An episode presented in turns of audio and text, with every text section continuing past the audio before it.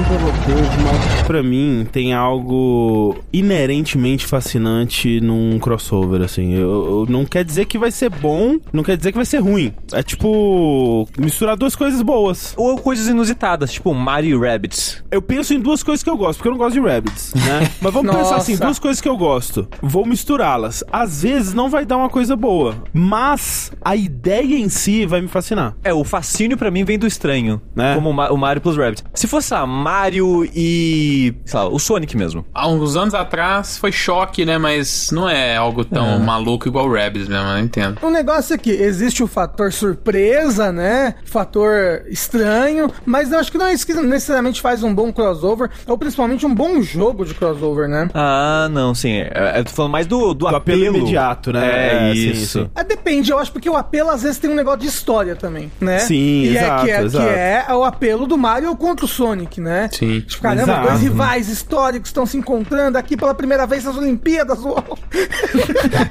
pra andar de juntos. skate. Isso é estranho, né?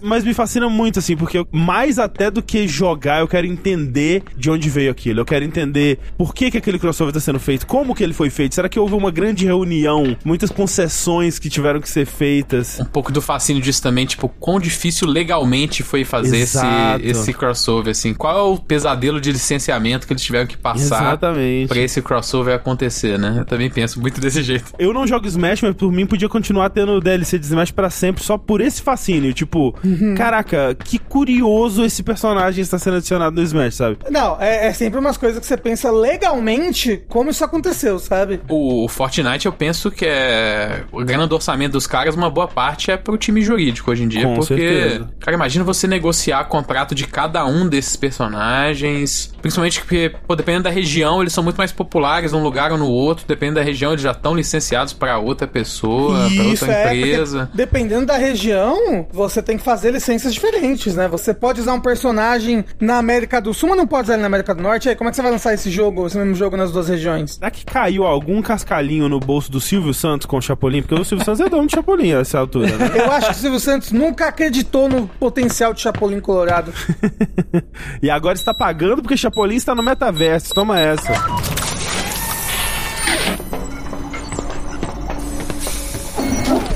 Eu sou o André Campos. Eu sou Eduardo Sushi. Eu sou Rafael Kina. Eu sou Felipe Mesquita. E esse é o centésimo, trigésimo quarto Dash Podcast no Jogabilidade.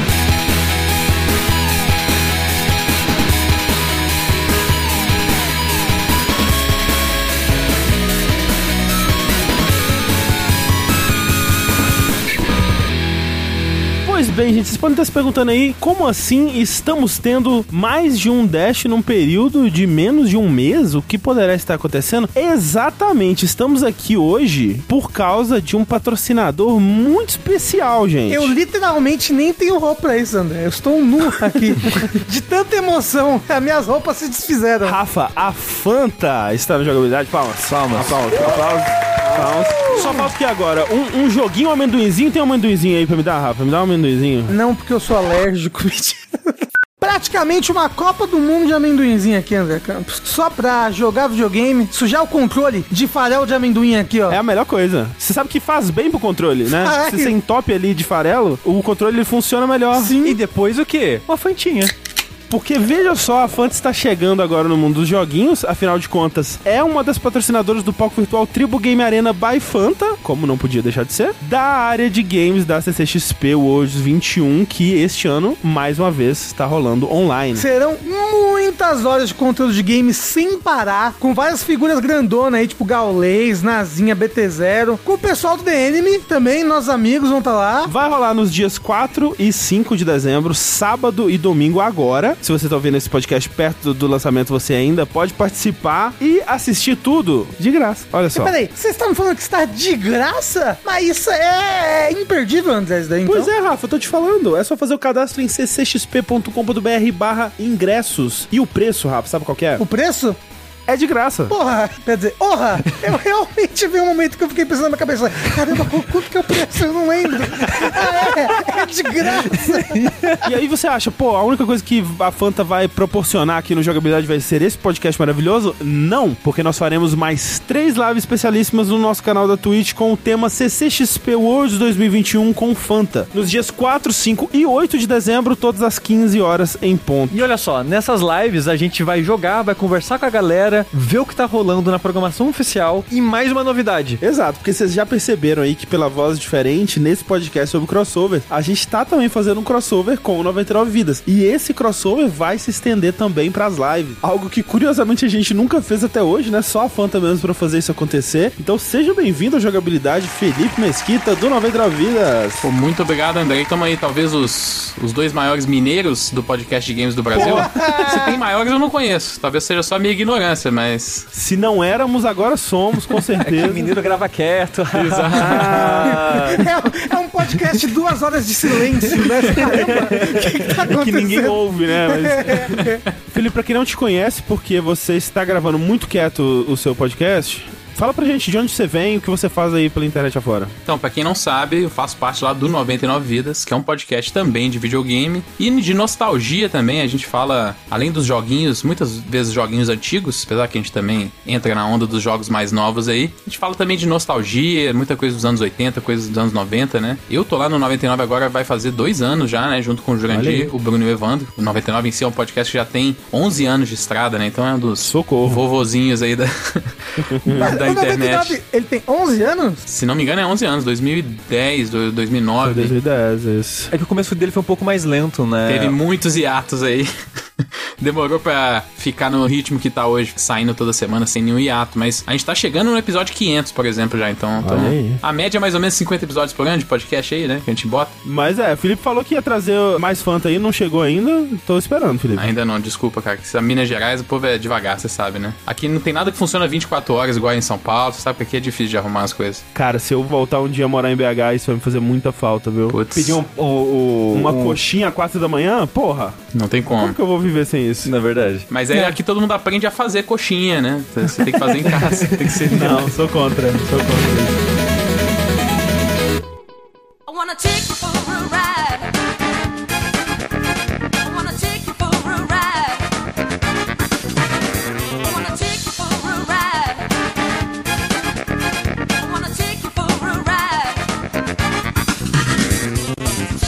Falar desses tais crossovers aqui. Uma boa forma de gente começar é estabelecendo um método aqui, né? Que eu coloquei na pauta. O Rafa desvirtuou um pouco meu método. Eu quero saber como que você incrementou ele aí com as suas visões de mundo. Mas inicialmente, o método que eu propus era falar de crossovers entre a mesma empresa, o publisher, né? Então, coisas da Nintendo com coisas da Nintendo, por exemplo. Daí nós teríamos uma outra categoria que foge disso, que seria crossovers entre empresas e publishers diferentes, mas todas dentro do universo dos videogames. Então, uma Capcom versus SNK, por exemplo, coisa do tipo. E aí, pra despirocar completamente, seriam os crossovers entre mídias diferentes, que seriam Kingdom Hearts ou até um Capcom versus Marvel, né? Primeiro, André, Ah. a gente precisava explicar, ou pelo menos tentar estabelecer o que que é É essa boa. palavra em inglês aí que você tá falando, como é que é crossover? Ó, por um momento eu realmente esqueci a palavra. Eu ia É fazer uma. Eu ia fazer uma piada e esqueci a palavra, crossover. tipo, o que que é crossover? É cruzar o quê? O que que eu tô cruzando? É, o crossover ele acontece quando você mistura personagens, até conceitos, mundos ou o que quer que seja, elementos, né, de dois universos de ficção diferentes, né? Você tem isso desde muito tempo em quadrinhos e se você for voltando, você vai ter muito mais ainda na- em literatura, né? O mais antigo que eu consegui lembrar de cabeça foi o do Sherlock Holmes com o Lupin. Pois O é. personagem, no caso, o personagem literário Lupin, não o anime. E eu fui ver a data, o livro é de 1908. Caramba. E provavelmente deve ter muito mais antes também. E se você for ver, deve ter uns outros crossovers aí, sabe? Na Bíblia deve ter uns crossovers. ah, sem dúvida. Assim, não, não tem uns deuses que eram de outras religiões que eles demonificaram? Osíris, né? Osíris tá em todas as religiões, é É, verdade. então, eles de- ou eles demonificaram um deus ali, virou um vilão. Mais uma coisa também que é importante da gente estabelecer, que é muito fácil estabelecer, é por que, que as empresas fazem crossover, né? E é muito Uhum. simples, dinheiro. Elas querem dinheiro. E o crossover, como o André tava falando no comecinho, ele acende a criança interior, né? Da gente, assim, É. caramba, não creio que o, Homem-Aranha tá batendo no Pikmin, que loucura! Mas isso é muito doido mesmo, porque quando eu penso em crossover, eu- penso imediatamente em crossover de quadrinhos, né? Ou crossover de, de filmes de quadrinhos, por exemplo, né? Então é quase irracional o que acontece quando você me fala que o Homem-Aranha vai interagir com o Capitão América, vai interagir com o Homem de Ferro. Eu não sei o que acontece, me dá um interesse muito maior do que, tipo, peraí, esse filme vai ser só o Homem-Aranha? Ok, o interesse é tipo 5. Porra, vai ter o, o Doutor Estranho? Porra, já subiu mais meu interesse. Eu nem sei o que vai acontecer, só de ter os dois ali. É, é muito curioso, porque realmente as empresas estão corretas, porque isso funciona mesmo, assim. É, é- Não, é só você ver Vingadores, Pois né? é. Pelo amor de Deus. Eu até diria que as empresas estão botando a carroça na frente dos cavalos pra conseguir logo um crossover. É verdade. Tipo, o primeiro filme lá do DCU, O Homem de Aço. E aí o segundo filme já é um crossover, Sim. Batman vs Superman. É, não- não e aí o terceiro, outro crossover, Liga da Justiça. Exato. Não aguentaram nem fazer o filme do Batman antes pra depois ter eles, né? A gente falou, já vamos pro próximo logo, tá bom. E eu acho que nos filmes, eu- a- se eu tentar racionalizar, né, de onde vem esse sentimento tão primordial, ele vem também de um lugar muito parecido com o que eu tava tentando explicar com os jogos, que é, olha todas essas pessoas famosas, imagina o quão difícil deve ter sido pra fechar esses contratos, arrumar esses horários, garantir que no roteiro eles tenham pedaços importantes, né? Como é que eles vão fazer essa dança da cadeira, esse malabarismo? Eu gosto muito dessa parte logística mesmo, dessa parte técnica. Deve ser um inferno, porque Deve. a Thalissa trabalha com estamparia. E ela foi olhar, acho que era algum site, alguma loja que qualquer pessoa podia fazer um- a estampa de um produto que era licenciado com Sei. aquela marca. Só que você tinha que seguir as diretrizes. E ela viu que naquela loja tinha Twin Peaks. E era tipo páginas e páginas de você não pode mostrar isso, você Sei. não pode juntar isso com aquilo, você não pode colocar a personagem em tal situação, você não pode colocar tal frase, tem que ser aquela frase. Sei. O que é estranho, porque a frase que eles falaram que não podia usar era a frase da série. Tinha que usar uma outra frase que não foi a frase dita na série. Caralho. Será que teve algum problema de direito com a frase? então, tipo, tem. Imagina então você juntar duas É. propriedades. Nossa, Com inferno. todas, cada um tendo suas diretrizes. Isso no cinema só pode existir agora, ou pelo menos a maior, a grande maior parte, só está podendo existir porque é o exemplo 1 ali do, do André que ele quis separar, que é, é um crossover entre IPs de uma mesma proprietária, exato. né? Tipo, Avengers, é tudo da Disney. A exceção a essa regra é o Homem-Aranha, que tá com os direitos com a Sony, né? Nos, nos cinemas. No cinema. Então eles têm que fazer um acordo especial com a Sony para trazer o Homem-Aranha. Que é diferente, por exemplo, que a gente vai entrar mais tarde, mas é diferente de um Smash Bros. Entendeu? Que é muita franquia da Nintendo, mas é franquia pra caralho de outras pessoas que aí sim tem que ter direito, não pode fazer isso, não pode fazer aquilo. O Smash Bros, ele é muito mais um Roger Rabbit, né? Que é uma coisa que você nunca veria hoje em dia, eu acho, né? Que é tipo o Pato Donald interagindo com o Patolino, sabe? É, A Disney nunca iria liberar, é, hoje em dia, eu imagino, né? Hoje em dia a Disney ia querer fazer o próprio multiverso de, de patos dela com o, o Howard Pato e sei lá, sabe? É. É muito curioso essa parte técnica mesmo. E assim, né? Óbvio, a gente tá falando de- desses casos na literatura, como o Sushi falou do Lupin com o Sherlock Holmes, mas isso falando de coisas oficiais, né? Porque se a gente vai pro fanfic, aí fudeu. não, é- O fanfic, às vezes, inclusive, é responsável pelas coisas de verdade acontecerem, né? Pô, esse jogo da Warner que acabou de ser anunciado aí, o Multiversus, né? É produto Exato. que veio de hype da internet, né? Os caras queriam porque queriam ver o Salsicha no Mortal Kombat. a internet fez com que a Warner olhava, ah, vamos fazer um, um jogo então que o Salsicha vai dar um socão no super-homem, sabe? É aquele meme do dominó, né? Tipo, a pessoa faz uma imagem do salsicha branco, verde, sei lá, resulta num jogo multimilionário. Mas olha só, André, você me perguntou sobre as minhas divisões e eu tentei dividir com a intensidade do crossover para o jogo. Primeiro eu listei aqui algumas aparições, ou easter egg, que é só uma apariçãozinha de fundo, né? O Link que tá dormindo no Mario RPG, a nave da Samus no Donkey Kong Country Tropical Freeze, alguma, algum easter eggzinho de fundo. Que esses eu nem consideraria crossover especificamente. É mais easter egg mesmo. Mais referência. É, É. tipo, eu não diria que tem crossover de Wolverine com Lost no jogo do Wolverine de PS3. Ou então mas, tem esse, mas tem a escotilha do Lost Ou, lá. ou então sabe? Assassin's Creed no Witcher 2, né? Que você consegue achar um, um assassino que foi tentar pular no Fenrir morreu, né? Então, é o menos baixo do crossover, porque é só uma referência. É, esses casos às vezes são. Ainda mais hoje em dia, às vezes é referências são de devs que gostam de trabalhos de outros devs, né? Eu lembro Hum. muito Exato, do, do é. Firewatch, que é o que tem o, o moletom lá do University of Eastern Colorado, né? Que é do Last of Us, que é uma universidade que não existe, né? Então, tipo assim. Exato, exato. É só exatamente o easter eggzinho. Até porque eu acredito que a Campo Santo na época não pediu pra, pro time Não, legal não, da Sony é. pra Ah, não. botar o moletom dessa faculdade lá dentro. No Gone Home, né, tem também a referência à faculdade, que é referenciada no DLC do Bioshock 2 do Minerva's Ah, Den, que sim. foram os mesmos desenvolvedores, né? Steve Gamer também, Então, né? é, é um crossover quase fanfic, né? É, exato, é, exatamente. né? Só ali no fundinho. É. E aí tem os cameos, que seriam o mini crossover, que é um crossover que é só uma partezinha de um crossover dentro de um jogo que já é maior e já existe. Por exemplo, o Soul Calibur 2, que tem o cameo com o Link no GameCube, É o Rei Hat no PlayStation Spawn. e o Spawn no Xbox. esse grande personagem da Xbox, né? Então, tipo, é só uma partezinha de um crossover num jogo maior. E aí, o que eu queria chegar, a utilização da mídia videogame pra fazer crossovers de não videogames. Que eu acho que foi assim que começaram os crossovers nos jogos, né? Segundo a internet, do que eu pesquisei, o crossover mais antigo em videogame que se tem notícia é um jogo de futebol, de, veja só, é o Battle Soccer, que ele é um mashup de Godzilla, Gundam, Kamen Rider e várias que dessas coisas. vem do mundo dos tokusatsu, né? Que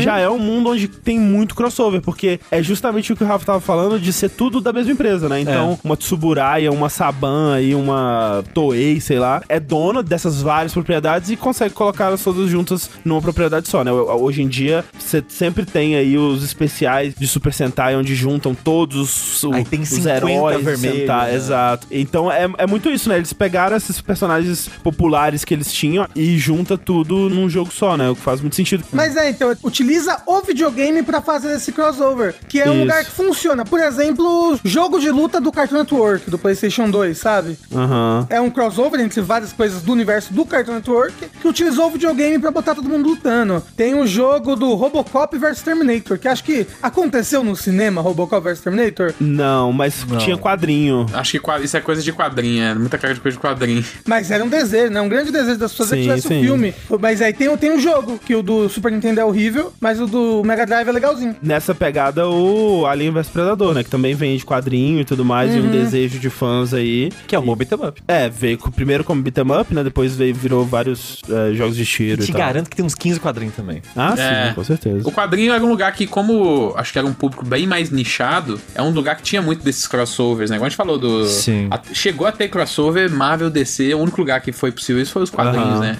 A gente pensar isso hoje em dia no cinema é impossível, né? O- uma coisa que eu acho que o quadrinho proporcionava era que ele era talvez mais fácil de licenciar do que pra TV, do que pra videogame. Talvez você conseguisse fazer um investimento mais baixo pra esse esperado retorno. Como vocês já comentaram, os crossovers, muito deles vem da própria empresa, né? Que nem a gente falou no começo também de, ah, faz pra vender. Mas por que que vai vender? Ah, porque você vai pegar um personagem que é menos conhecido, colocar ele com o mais conhecido, aí você alavanca um, né? Ou você vai trazer dois públicos diferentes pro mesmo produto, né? Também. Exato. tipo. Aí, tipo, o Avengers, ou, ou grupos de, de heróis, a ideia é sempre essa, né? Vamos pegar, sei lá, um, dois famosos, pegar um monte não famoso, Isso, junta isso. aqui pra ver se o- os quadrinhos dos outros começam a vender Ah, com também. certeza. Isso dá certo, hein, pra caramba, porque Não é à toa que, que nem o André falou no começo, e pra mim também é isso, quando eu penso no termo crossover, a primeira coisa que me vem em mente é quadrinho. Tanto que o primeiro crossover que eu tenho memória de ver e falar, nossa, que loucura, misturou isso com aquilo, foi o X-Men vs Street Fighter, o jogo de luta. Sim, Ah, sim. Porque, sim. tipo, eu, moleque, joguei o arcade e eu, nossa, que loucura, o X-Men do desenho com o Street Fighter, do outro, É. eu, nossa, que Que, coisa. que é curioso, né? Que, tipo, é, você vai ver por que, que surgiu essa ideia, né? Porque não são dois universos que você imediatamente pensa, É. hum, é, realmente gostaria de- de ver o Ryu dando um soco no Ciclope, não. Mas vem de uma circunstância da Capcom, né? Que ela tinha as licenças pra fazer jogos da Capcom, tinha feito vários, ela tinha feito aquele beat'em up do Punisher. Mas eu lembro um- uma das coisas que levou a isso daí. A Marvel nos anos 90 tava falindo. E ela tava Sim. vendendo direitos dela a, a, pra tudo quanto é lado. E eu acho que daí que veio o X-Men vs Street Fighter. Mais do que isso, veio da Capcom reaproveitar trabalho já feito, né? Exato. Porque ela já tinha feito de jogo de luta especificamente com personagens da Marvel antes. Era o X-Men Children of the Atom, né? Que É, é, e tem também o, o aquele do Thanos. que é o, o, o Marvel Super Heroes, tinha esses É, dois. Isso, Ah, é isso. E aí veio o X-Men vs Street Fighter, que seria a próxima categoria da minha lista que eu fiz, que é crossover entre videogame e não videogame, né? Que aí X-Men vs Street Fighter, a- o maior crossover de todos os tempos, que é Kingdom Hearts, Tatsunoko vs Capcom, uma loucura. Dead by Daylight, que tá proporcionando isso hoje em dia, né? Isso é verdade, é. o Demogorgon versus a Jill Valentine, sabe? Que entraria um pouco em cameo, porque o Mortal Kombat faz isso também, né? Ou fez no 10, ou alguma coisa assim. Ele Não, ele fez sempre nos faz. dois últimos. Acho que nos dois Os ou três últimos, desde o É. 9. É, ah. fazendo isso, só que eu acho que o Mortal Kombat, hoje em dia, ele é mais do que só um cameo, né? Apesar de que eu acho que a coisa mais forte dele ainda é o Mortal Kombat e o cameo é um DLC, né? São coisas É. à parte ali que entram. Sim, E o Dead sim. by Daylight é, é tão forte esse negócio do, no- do DLC nele, que eu diria que ele é um representante dessa minha categoria inventada. E Isso do Camel, hoje em dia eu acho que é o mais comum de todos, porque hoje em dia toda empresa tem um gacha, que o gacha Ah, é da empresa, é, a temática do gacha é a empresa, sabe? Tipo, é um gacha da Capcom. A Capcom ela fez aquele jogo de carta, qual que era o nome? Tepen, eu acho. Acho que era isso mesmo, TP, que era, tinha os personagens todos meio tibizinho, né? Não era isso? Exato, tipo, da Capcom inteira. Sim. Aí tem da SNK. A SNK vai usar a SNK inteira. Final Fantasy tem uns 20 gacha de, de mundo de Final Fantasy, sabe? Dada a necessidade de você fazer um jogo que vai existir e ter conteúdo novo por anos e anos e anos, é, facilita muito eles e incentiva também eles a. Ah, não, vamos- fazer um evento colocando esse jogo agora. Aí vai ter, tipo, dois, três personagens daquele jogo. Aí faz o evento daquele outro jogo. E isso é muito comum em mobile e gacha, mas acontece muito em jogo grande também, tipo Monster Hunter, né, Rafa? Essa ideia de fazer crossovers pós-jogo, assim, né? Um, uns crossovers que vem por DLC, o crossover em jogo Game as a Service, né? É muito porque o crossover ele dá uma reacendida no jogo, né? Ele traz a atenção de volta muito forte. O Monster Hunter tem muito de DLC, e acho que desde o Monster Hunter 4, talvez até do 3, já tinha muito de DLCs de fora de Monster Hunter, assim. O 4 tem, tipo, a armadura do Link, roupa do Mario, Monster Hunter World tem crossover com Final Fantasy, que tem um monstro novo pra você lutar, que é irado. O crossover com The Witcher, com o jogo, não com a série da Netflix. que Tem também como. tem um monstro não tão irado assim pra você lutar contra. Fora crossovers menores, assim. Teve agora com de o Sonic, fulano. É, Do, do Rise, que é, é completamente Isso. bizarro. O pálico lá é o vira o Sonic ou o Tails, agora nem lembro mais, mas. O Pálico vira o Tails e o Palamute vira o Sonic, né? Um lugar assim. É porque você, você monta em cima. É, é É. muito bom. Então, é, Monster Hunter tem várias dessas roupinhas de crossover e às vezes uns crossovers mais grandões, assim, que nem do Final Fantasy ou do The Witcher. Se a gente fosse colocar roupinha é, na Putz. nossa lista aqui, É. mas você vai ter até milhares. Ó, o Fall Guys aí que tá até hoje recebendo toda hora. ali. É. Mas uma curiosa que eu achei, e sempre vai ter isso, né? Tipo, roupinhas que destoa completamente de onde estão inserindo ela. No Fatal Frame, por um breve momento aí da vida do Fatal Frame, foi muito atrelado a Nintendo, né? Sim. Quando começou a sair pra Wii e tal. E tem dois Fatal Frame que tem roupa do Luigi, por causa, né? Porque o Luigi ele enfrenta fantasmas, né? No que saiu recentemente, a Made in Blackwater, uma coisa assim. Isso. Que é o do e lançou pro Switch, né? Teve um Isso, remaster isso. aí, é. Tem a Zero Suite da Samus, tem a roupa Deus. da Princesa Peach. É tipo. Quebrar totalmente o clima do jogo, né? É, Tipo, nossa, estou nessa floresta assustadora onde todo mundo vai se matar. Vestido de Luigi. Vestido de Zero Suite. É. Vestido de mamma mia! Bayonetta 2 e até o 1 É tem, tem um bando desses Switch. de É roupinha verdade. da Nintendo porque lançou, né? Que é exclusivo do Não, a Switch. pistolinha que é a nave do Star Fox. Cara, o pior exemplo desse é aquela roupa completamente amaldiçoada do Link do Skyrim. Ah, é mesmo. Ah, Os caras do nossa. Switch. Sim. Aquele skin assustador Cospo- caralho. a fantasia de Halloween daquela genérica, né, que o cara usa. né? Isso, É igualzinho aquela. É muito isso, é. Essa é muito feia.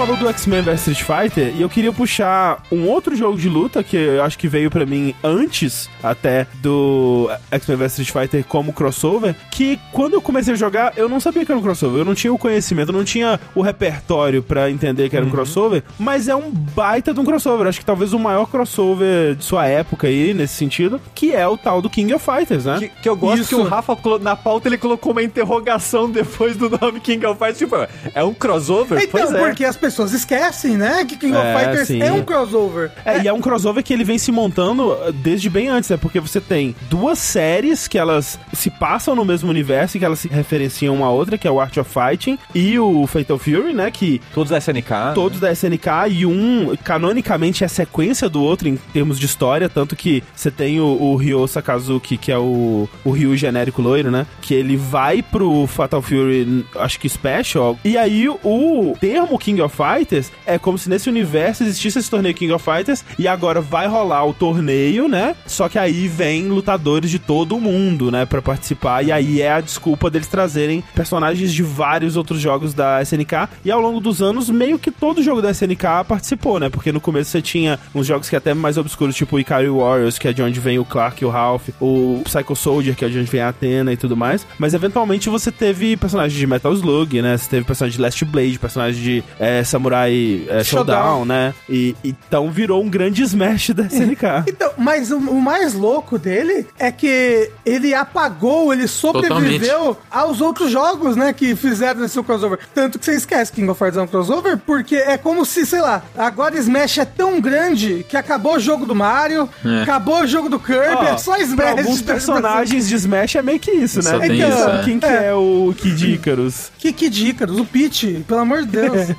Tá vendo? Me comprovou meu ponto. Não, mas ó, mas o negócio do Smash, a loucura do Smash é que isso acontece, mas isso também ressuscita franquias aqui, né? É. Tipo, o próprio Pete ganhou um jogo novo no 3DS por causa da popularidade Total, dele é. no Smash. O, o Fire Emblem, né? Ele nem, nem lançava aqui no ocidente. Só, tipo, a curiosidade desse personagem no Smash e a fama deles que deu um gás novo pra que se lançasse aqui no ocidente essa franquia que não era muito bem olhada por aqui. E assim, eu acho que nessa época o sucesso do King of Fighters ele puxou com certeza outros crossovers. Eu não Ah. tenho como dizer factualmente aí que ele foi responsável por influenciar o Street Fighter vs X-Men. Eu tenho dados aqui, mentira, eu não tenho dados, mas eu tenho uma curiosidade pra vocês. Ah. Eu segui a recomendação do André de crossovers de empresas, empresas diferentes aham. e fora de jogos, mas eu separei em duas listas essas três listas. Então ficaram meio que seis listas pra mim, porque eu separei só crossover de jogo de luta e os outros. Porque jogo de luta é disparado É, com certeza. o gênero que mais tem crossover. Assim, se você for pensar até criativamente, é a coisa mais fácil. Você vai botar fulano versus fulano. O que, que você vai fazer eles fazerem? Socar um ao outro. É natural, é humano. É a fantasia que você já fazia antes, né? Quem ganharia uma porrada entre fulano e ciclano? Exatamente. É isso. Exato.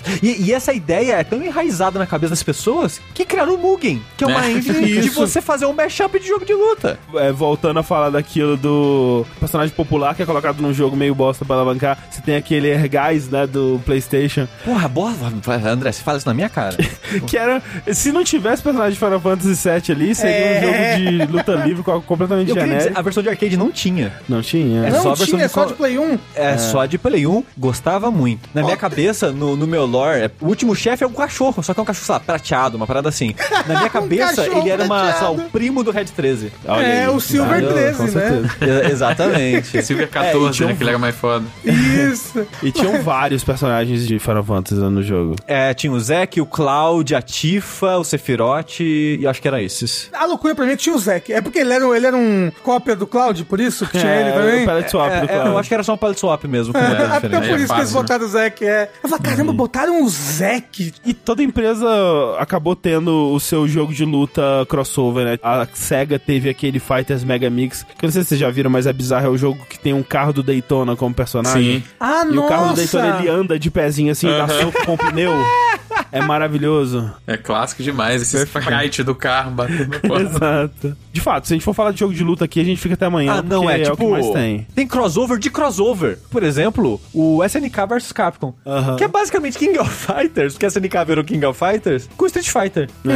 E fez aquele esquema dobradinha, tipo Isso. Street Fighter Cross Tekken, né? Que ia ter o Tekken Cross Street Fighter, que acabou não tendo, mas teve o Akuma tendo uma aparição né, no Tekken Aham. 7. O Tekken 7 também, que acabou virando um grande É, catalisador aí de, Também. de aparições, assim como a Namco já fazia com o Soul Calibur, né? Sim, sim. A partir do 2, acho que todos tiveram aparições de Todos, personagens é. de outras séries. Tem o Capcom vs SNK, né? Que é a Capcom fazendo um jogo, aí teve duas versões. E teve a SNK fazendo a- o crossover SVC Chaos, que era muito estranho. Não sei se vocês já viram. Já, já. Joguei muito. É tipo, os personagens de Street Fighter com o design das pessoas que faziam as artes de Da King of SNK, Fighters. Sprites de, de King of Fighters eu acho É muito mu- da hora. Eu acho muito estranho. Não sei, o Gaio, tipo, o Sagat, eu não sei. Parece muito tipo, não, a gente tem Sagat em casa, sabe? é um Sagat estranho, assim. E Falando de jogo de luta e crossover aí, que é da mesma empresa, Persona, né? Persona, o Arena, ele não deixa de ser um crossover entre o Persona 3 e o 4, né? Mas é louco porque é um crossover entre a mesma franquia, né? Porque é tudo Persona. Mas são dois universos que É não tipo se um interagem Dissidia, né? muito, né? Tipo um Dissidia. É. é.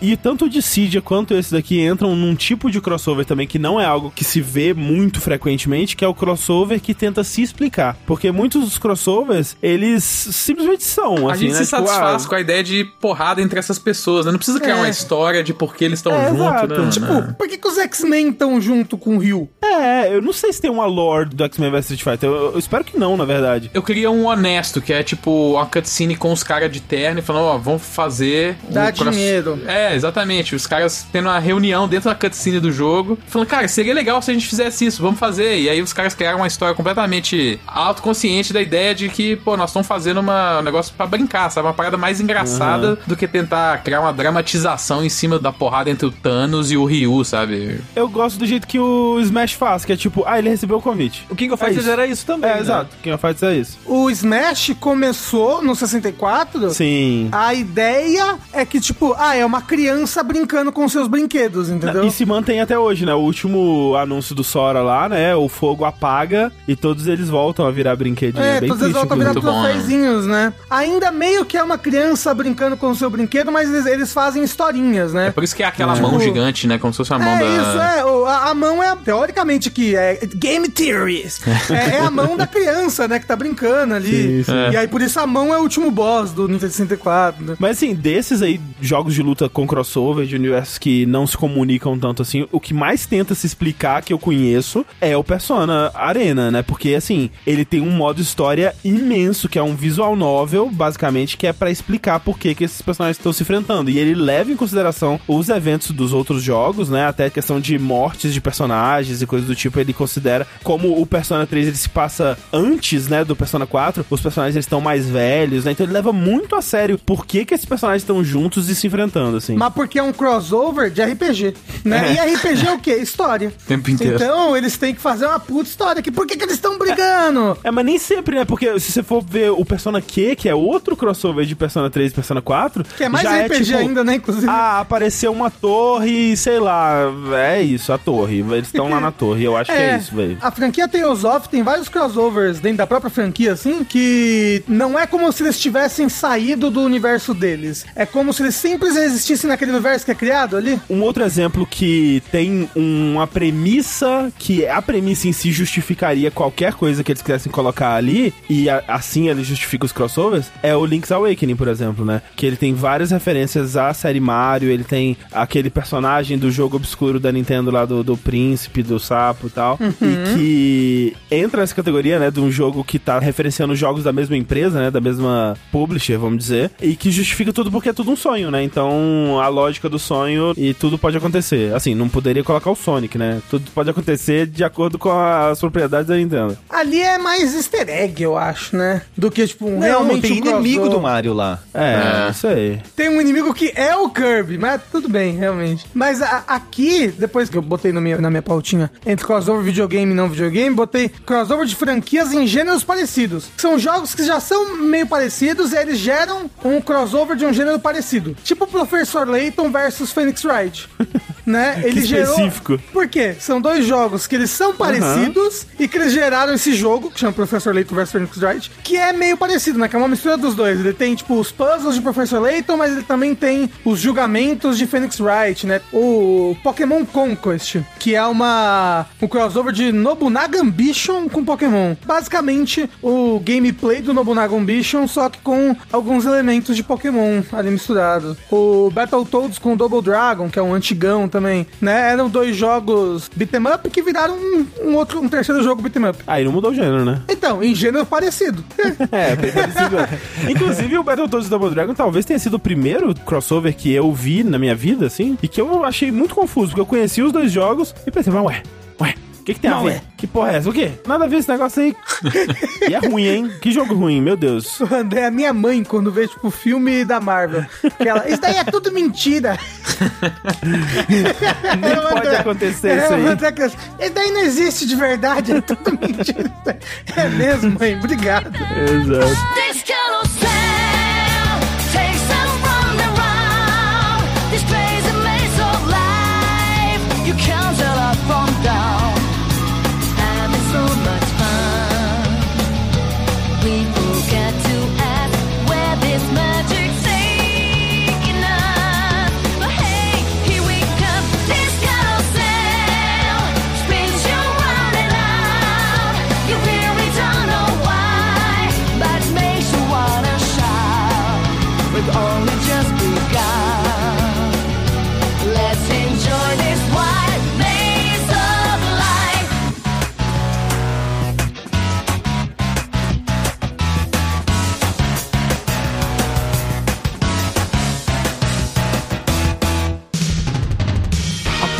Aproveitando que a gente está saindo aí do, do núcleo de jogos de luta, eu queria falar que o segundo gênero que eu vi mais crossover, tive a impressão pelo menos que teve mais crossover de jogos mesmo, com foco em crossover, era jogo de RPG ou jogo tático no geral, assim. Hum, sim, sim, sim. Tem bastante também, mas o curioso é que muito jogo de luta, de crossover, é da mesma empresa, mais ou menos. Ou é uma empresa que ela já estava trabalhando Com a propriedade do... outra. licenciamento, Tipo, né? Tipo a Capcom, não com Marvel Sim, e tal. sim. Então, no fundo, é a própria Capcom, né? Fazendo Sim, o jogo ali sim, e tal. Não tem muito isso do vai e vem de duas empresas trabalhando junto e criando algo novo junto, né? A Namco já fez isso com a, a Capcom. É arroz de festa Ah, é. crossover, né? Maravilhoso. Porque tem aquele Namco Cross Capcom, que é um jogo meio tático que teve pra PS2. Aí teve aquele Project X Zone. Que é, É, que é Project um do- Cross Zone. Cross Zone, é, desculpa. Não, que, que é um dos maiores crossovers da história, assim, esse daí. É Sega, Capcom e Namco. Isso. Num jogo tático de 3DS, se não me engano. Aí tem Mario Plus Rabbids, que é outro jogo tático aí. Isso. né, Mario e os É, coelhos. se você for ver, Super Robot Tyson é um puta crossoverzaço Exato. de tudo que é robô no universo aí, né? Botando robô aí, vamos falar da From Software aqui. E é muito louco, eu descobri isso pesquisando. Não sabia que a, a influência era essa, porque a From Software ela lançou um jogo chamado Another Century Episode. Um jogo não, uma série, tem cinco jogos essa porra. Que é uma série de jogos que o foco é basicamente crossover de robôs de várias propriedades da Bandai através da Banpresto, que é um braço da Bandai lá. A Banpresto fez essa parceria com a From por causa do Zona of Ender. Uau. Ela viu o sucesso do Zona of Ender e falou: Quero também. Falou: Você aí que já faz robô, faz o meu robô agora. e fez muito sucesso. no- Não saiu no Ocidente ou nada do Center Episode, mas saiu, vendia pra caralho no Japão. Uma coisa que eu tava pensando, indo pro ramo, principalmente dos jogos indies, tem um personagem aí, em específico, que eu acho que ele é o, o recordista de eh, crossovers em outros jogos, que é justamente o Shovel Knight, né? De aparições, né? É impressionante, assim. Ele tá em muito jogo, muito, muito jogo mesmo. Ou, eu vou ler aqui todos, tá bom? Pode Por ser? favor. Por favor. Vou começar com outros aqui. Ele tá no Just Shape and Beats e no Katana Zero.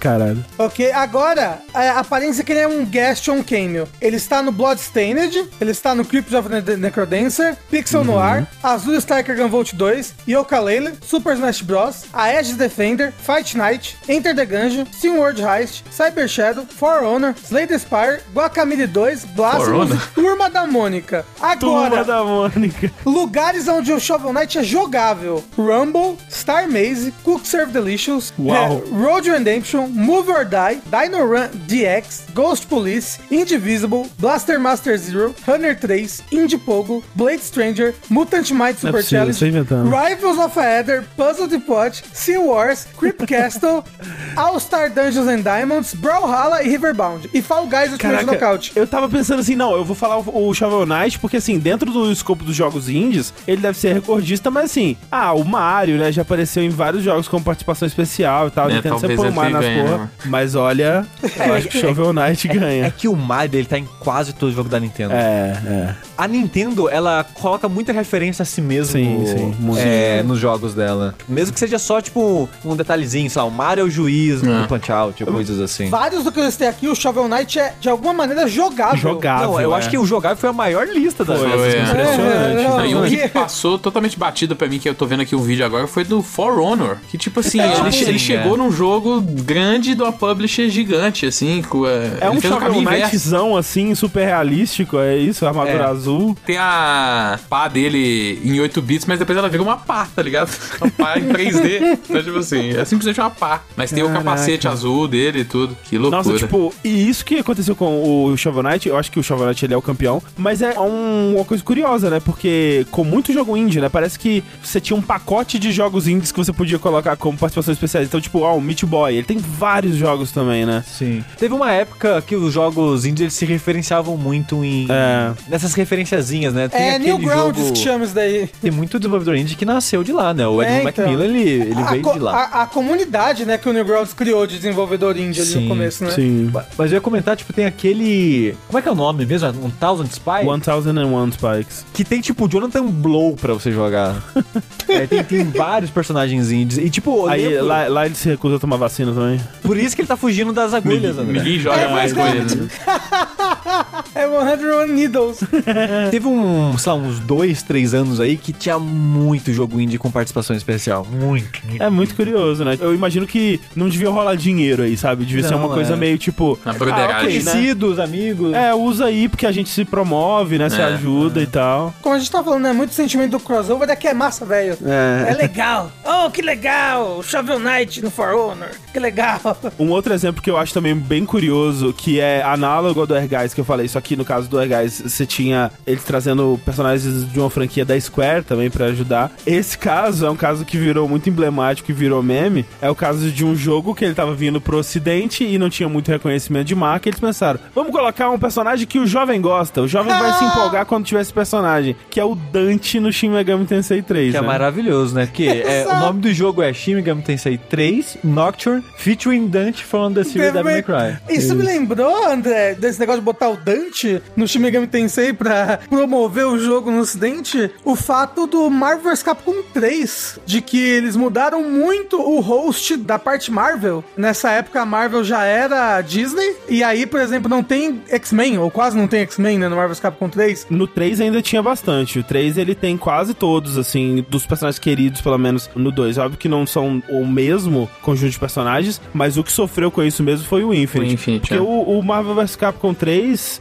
ele é de 2010 ou 2011, se eu não me engano, né? 2011. já era da Disney, né? Mas ainda não era o que é hoje. É muito curioso você pensar que na época do Marvel vs Capcom 2, 1 e X-Men vs Street Fighter, você pensar que nessa época Capcom estava acima de Marvel em algum momento da história, sabe? Tipo, Sim. é muito surreal você pensar isso hoje em dia, né? Então, mas não, mas tem alguns ali que a Marvel botou porque ela queria promover o- os Ah, óbvio. personagens dela. Não, sim, com certeza. Mas limitar foi algo que só aconteceu no Infinite, entendeu? Que realmente não tem X-Men. Tem nem o Wolverine, né? Que é tipo um dos mais icônicos aí. Você sabe quem tem no Marvel vs Capcom 3? Que ninguém sabia quem era? O Rocket Raccoon. Que na época, em 2011, o pessoal ficava falando: Quem é este filho da puta que botaram no meu jogo? Rocket Raccoon. Tomar no cu. Ninguém nunca ouviu falar desse bosta. Tira ele daí. E aí passaram-se anos. Tinha Caralho, uns vilões Rocket também Raccoon. obscuros que depois foram aparecer nos filmes, tipo Dormammu, né? E outras coisas assim. E alguns que nunca apareceram até agora, tipo o Doutor Destino. É, e, e aí é triste porque você vê o que aconteceu com o Infinite, né? Que foi o último que lançou em 2017. E você vê que essa franquia, pelo menos com o estado atual das coisas, ela não tem muito como dar certo mais, né? Porque a? Marvel, eu acho, eu acho que vai ficar cada vez mais caro e difícil pra Capcom. E não há um interesse da Marvel de colocar os personagens dela para a par com essa ralé aqui do- dos videogames. É, assim, entendi. sabe? Agora é o contrário, né? Do que era antes. É, exato. Porque se fizerem, vai ser muito atendendo ao que a Marvel acredita que vai ser interessante pra promover as coisas dela e não o que vai render bons personagens pra um jogo de luta. Então ela, tipo, vai falar, não, tem que ter o Gavião Arqueiro de Natal, porque a série do Gavião Arqueiro de Natal tá saindo. Isso é muito importante. E não, tipo, o Magneto, né? Que era um personagem super querido e. e que É o Magneto não, porque ele ainda não voltou pro MCU. Ele ainda não tá no MCU, né? A gente comprou a Fox Ainda, tem pouco né? tempo, Ainda. né? Então espera da hora certa. É, É exato, exato. Mas, Rafa, você não falou de um jogo que misturou gênero com gênero e criou uma coisa nova. Teve um que você deixou pra fora. Puyo Puyo Assim, e Tetris. é, Olha aí, é verdade. Que Tetris é da empresa Tetris, Puyo Puyo é da SEGA. É da empresa Puyo Puyo. E eles juntaram pra fazer um jogo de puzzle que mistura os dois. Isso. Que é maravilhoso, por sinal, diga-se de passagem. Puyo Puyo É, Tetris é muito louco, bom. né? Que é, seria o que eu falei, franquias parecidas que geram gênero parecido, É. mas ele é muito inventivo em misturar, porque são dois gêneros parecidos, mas que, como eu acho que o puzzle é um jogo com regras muito mais duras e claras, no geral, eu ficaria até com os prêmios. Nossa, como é que eu vou misturar Puyo Puyo com Tetris? Mas eles fazem isso muito bem, né? E de maneira muito divertida, né? Eu, eu acho maravilhoso. Eu prefiro jogar ele do que Puyo Puyo separado ou Tetris separado hoje. É, uma mistura que você não consegue imaginar antes dela dar certo, mas quando você vê, você fala, ah, é ok, faz bastante sentido. É que nem justamente o, o Mario Plus Rabbids, né? É uma mistura que É. se alguém te fala. Inclusive Você foi o que aconteceu, "Hum." né? Ah, Ele vazou várias vezes e todo mundo, pô, isso aí vai ser horrível, né? Todo mundo ficou pensando nisso e serviu pro benefício do jogo, porque quando ele veio surpreendeu todo mundo, né? Porque ele era muito Sim, melhor do que o geral tinha imaginado, né? Não só muito melhor, ele é realmente muito, muito bom. Ele é um jogaço. É, e é muito louco parar pra pensar nisso, né? Levando em conta os vazamentos. Porque no começo as pessoas não acreditavam. É. Falavam, não, Zé, mentira. O pessoal tá inventando aí, foda loucura é essa? Aí depois é, vazou as imagens. Aí, tipo, puta merda, vai ser ruim, hein? Vai ser uma verdade, merda. Aí teve o evento, falou no palco, o criador chorou. Miyamoto com. Com a na, com o Yves na mão. É, o Miyamoto não entendendo nada. As pessoas foram instantaneamente convencidas. É. É, e foi muito impressionante. E o- Na base da emoção humana. é, Sim, e na base é das muito bom. lágrimas. Que pena que é o Ubisoft, né? Que pena que é Ubisoft. Mas olha só, sabe um crossover ultra inusitado de videogames? Fortune Street. Fortune Street, é, pra quem não, é, não conhece, é tipo um banco imobiliário, só que nos videogames, né? Aí olha só, tem um Fortune Street que é crossover de Mario com Final Fantasy e Dragon Quest. Olha que louco, você sai andando lá com o Mario, aí você compra a, a rua, e aí quando o Cloud parar lá na mesma rua, na mesma casinha, ele tem que pagar aluguel pra você. Tem que comprar o aluguel do rebolso. Isso, tem, tem, tipo uns personagens de Dragon Quest 6 ali, sabe? Tipo, umas coisas muito loucas. Sa- Sabe uma coisa que tá faltando no mundo? Amor. Um jogo que tem o foco em crossover de Dragon Quest com Final Fantasy. Isso é, É verdade, verdade, né? É, e olha Como os que a gente chegou a esse Square, né? ponto? É, hoje em dia é, É, é tranquilo. tudo né? da Square, né? É verdade. É, mas eu acho que é o Yuji Horii que não tá deixando. Posso estar enganado, mas o Smash Bros. foi a primeira vez que personagens principais da franquia Dragon Quest foram jogáveis em outro lugar que não Dragon Quest, ou que não os próprios jogos. Sei. Sabe? A primeira vez que se protagonistas. Porque até mesmo aquele Dragon Quest Musou, que é, de certa maneira, um crossover Heroes, de né? Dragon Quest, é, o Dragon Quest Heroes, ele não tem protagonistas. Esses personagens originais, o- né? Ele tem personagens da party de outros jogos. Ele tem personagens Ah, mas do não os 8, protagonistas, do entendi. 7, mas ele não tem os protagonistas. Acho que Smash foi o primeiro jogo que teve. Aqui a gente tem que falar então desses dois jogos que são é, realmente os dois maiores milagres do licenciamento e do crossover aí envolvendo múltiplas franquias de múltiplos donos diferentes, que são o Kingdom Hearts e Smash, né? Inclusive Kingdom Hearts e Smash que foram o último crossover de Smash, né? Curiosamente, que são realmente duas franquias que parecem impossíveis do papel, né? Se você volta no tempo e fala pra alguém antes da- daqueles jogos lançarem, a pessoa não acredita em você. É. Inclusive, eu estou fisicamente incapaz de começar a falar sobre Super Smash Bros. e Kingdom Hearts se você não me der uma latinha de Fanta nesse momento. Olha, André,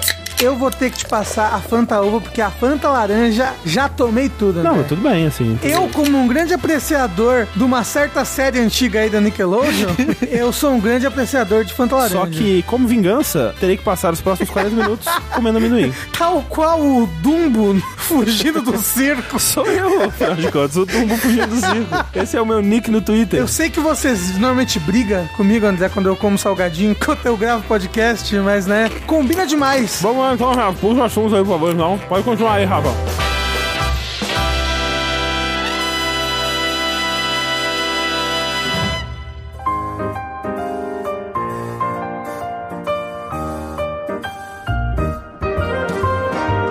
Kingdom Hearts tem toda aquela história, né, dos executivos dividindo o elevador, né, e aí eles começaram a conversar sobre essa ideia e tudo mais e nasceu. E é algo que a existência do Kingdom Hearts 3 me deixa surpreso de certa forma, sabe? Porque, cara, como é que você convence a Disney de hoje em dia a deixar os personagens dela interagirem com aquele esgoto do Tetsuya Nomura ali? o- Na mão dele, né? e aquela coisa toda ali dele. Você deixa ele desenhar roupas para os seus personagens. Como é que a Disney deixou o Pat Donald usar um chapéu de cinto hoje em dia? Ou deixa o Pateta tomar pedrada na cara e morrer. E morrer! O Disney de. O Disney, caralho. O Disney. É, o Mickey de sobretudo preto falando da Darkness. Quando você para pra pensar, Kingdom Hearts, ele não é só um crossover entre Final Fantasy e mundos Disney. Ele é um crossover triplo aí. Ele é um crossover entre Final Fantasy, mundo Disney e qualquer profundeza da mente do Tetsuya Nomura, da qual saiu todo o resto do jogo. Que na verdade hoje em dia é maior,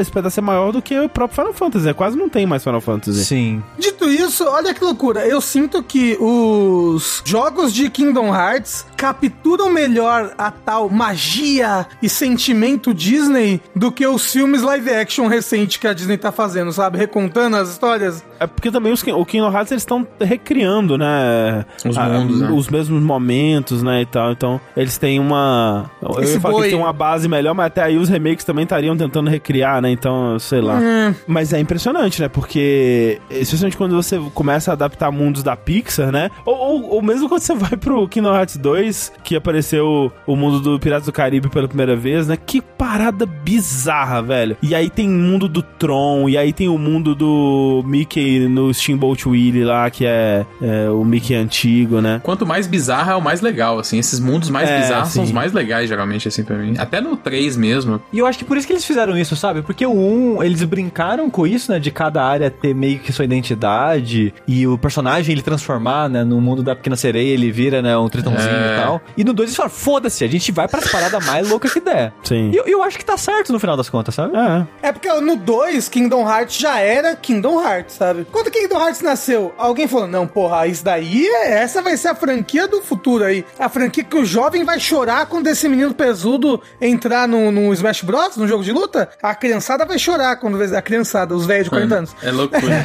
Vai chorar quando vê isso daí. Agora, quando o Kingdom Hearts 2 lançou, Kingdom Hearts já era, pô, o final de Kingdom Hearts 1 já existia e já todo mundo já tava louco com ele, né? É, todo mundo, caralho, como assim? Ele fechou a porta na cara dos amigos dele? Como assim? É muito louco que que pensar, está tipo assim.